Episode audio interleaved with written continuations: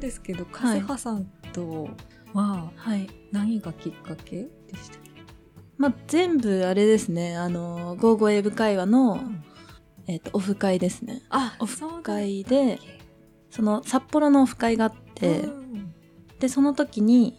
まあ、いたっていう感じですね。まあ、そ、その、英語会話の中で、カズハさんの名前というか、あの、ファームデザインさんの名前は知ってたんですけど、うんで、札幌オフ会の時に初めてお会いして、うんあ、この人が例のっていう感じでしたね。そうですね。まあ、それから、えっ、と、いろいろ話したりとか、うんまあ、タイにこの間うん来てくれたのもあって、まあ、いろいろ二人で会って話したりっていう感じで仲良くなっていった感じです。あじゃあはい本当に北海道出身も偶然っていう感じまあ、そうですね。その、ゴーゴー英語会話のオフ会も、たまたま私が帰省するタイミングで、そのオフ会があるっていうことだったので、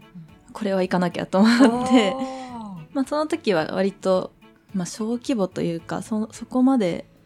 大人数ではなかったので、割といろんな人と話せて、で、二次会、三次会でもっとこう、密に仲良くなっていった感じです。す。すごい。はい。すごいんで、すごい仲良くなったんですね。そうですね。えーあとは、その距離が縮まったきっかけとしては、そのオフ会の時に、あの、まあ、私が半分冗談で、ブラジリアン柔術の道着があるんですけど、道着にこう、自由にワッペンみたいなのを貼って、例えばスポンサーさんのワッペンだったりとかもするんですけど、まあそういうの、もしよかったら作ってくださいよ、みたいな形で、軽く、カズハさんに言ったら本当に作ってきて、はいはい で、あの、本当に自宅に送り届けてくれて。この人本当に、なんて言うんですかね、フットワーク軽いなというか、面白い人だなっていうふうにうん。思って余計仲良くなりました。へー。今回は、ななみさんを大解剖っていうか、話を聞いていきたいんですけど、はい、お願いします。ななみさんの柔道を始めたきっかけからお話聞けたらなと思ってるんですけど。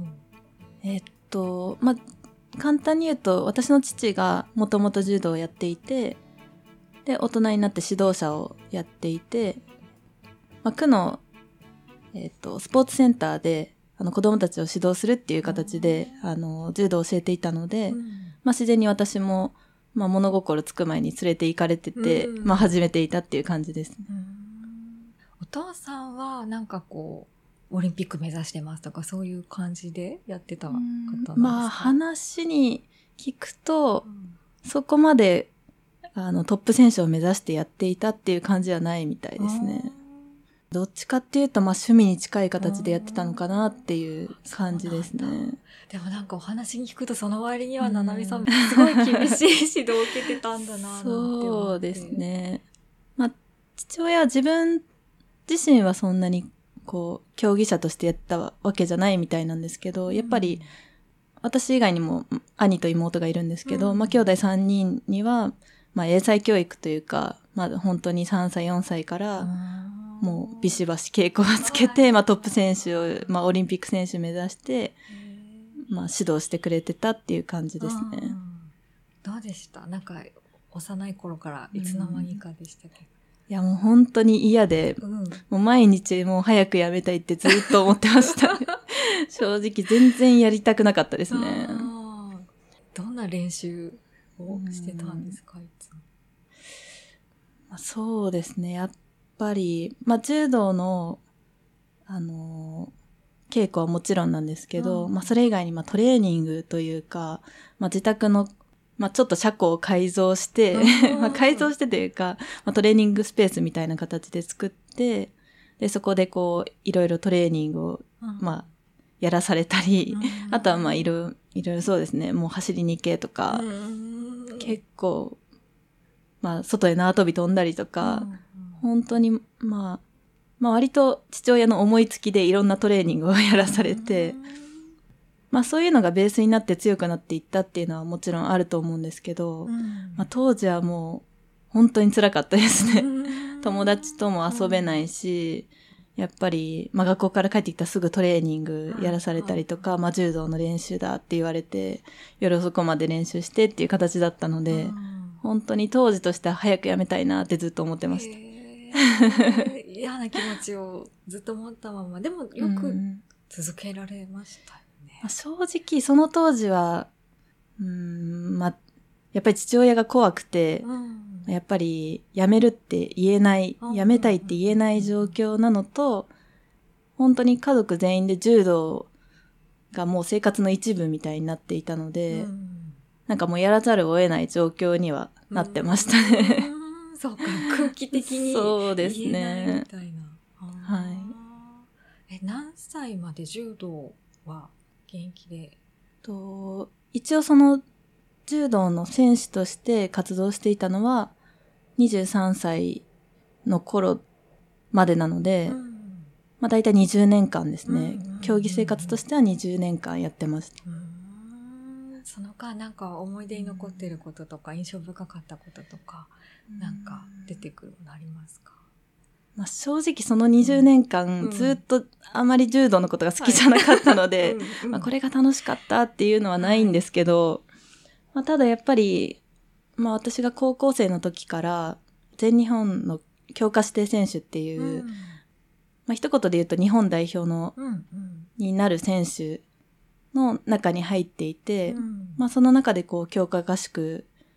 ですとか、あとはあの海外の遠征ですとか、うん。まああと大会に出たりとか、うんまあその日本代表として、えっ、と、日の丸をつけて、うん。えっ、と、海外の試合に出たりっていうのが、まあ普通の高校生とか大学生にはできない体験をたくさんさせてもらえたので、うん。まあそういう部分ではすごく感謝してるというか、うんうん。あの、いい経験だったなとは思いますね。なんかそんなに嫌いでもうやめたいって思いながら、でも自分は強くなっていくし、成果としては認められていくみたいな、なんかすごく思ってることと、実際にできてることが随分ずれがあるのかなっていう感じがあるんですまあ、そうですね。うん。まあ正直もう本当に、うん、試合に負けたら怒られけるとか、うん。まあ試合に負けるとやっぱり、まあ父親もそうですし、教えてくださってる先生からも認められないっていう、うん。こう怖さみたいなのがあったので、本当に死に物狂いで練習をして、うん。まあ気がついたら試合に勝てて、うん。まあそういう日本代表になれてっていう風に、もう知らないうちにそういう結果がついてきただけなので、うん。私自身ですごくもう勝ちたいから努力して、うん。そういう勝利をつかみ取ったとか、そういう感覚は全然なくて、うん。本当に死に物狂いで、うん。もう必死に練習してきたら自然とそうなってたっていう感じでしたね。じゃあなんか恐怖と共にあったみたいな感じ 本当そうう、ん。そんな感じだと思います、本当に。はい。じゃあ恐怖がなんかこうそうさせてたみたいな感じそうですね。もうなんか一種の洗脳みたいな感じで、もう負けたら誰にもこう認められないんじゃないかとか、うん。もう見捨てられちゃうんじゃないかみたいな、もうそれぐい、らいまで追い詰めてた。まあ、実際はそうじゃないかもしれないんですけど、うん。結構私自身ちょっと神経質な部分があるので、うんうん。やっぱりそういうふうに思い込んでたっていうのはあったかもしれないですね。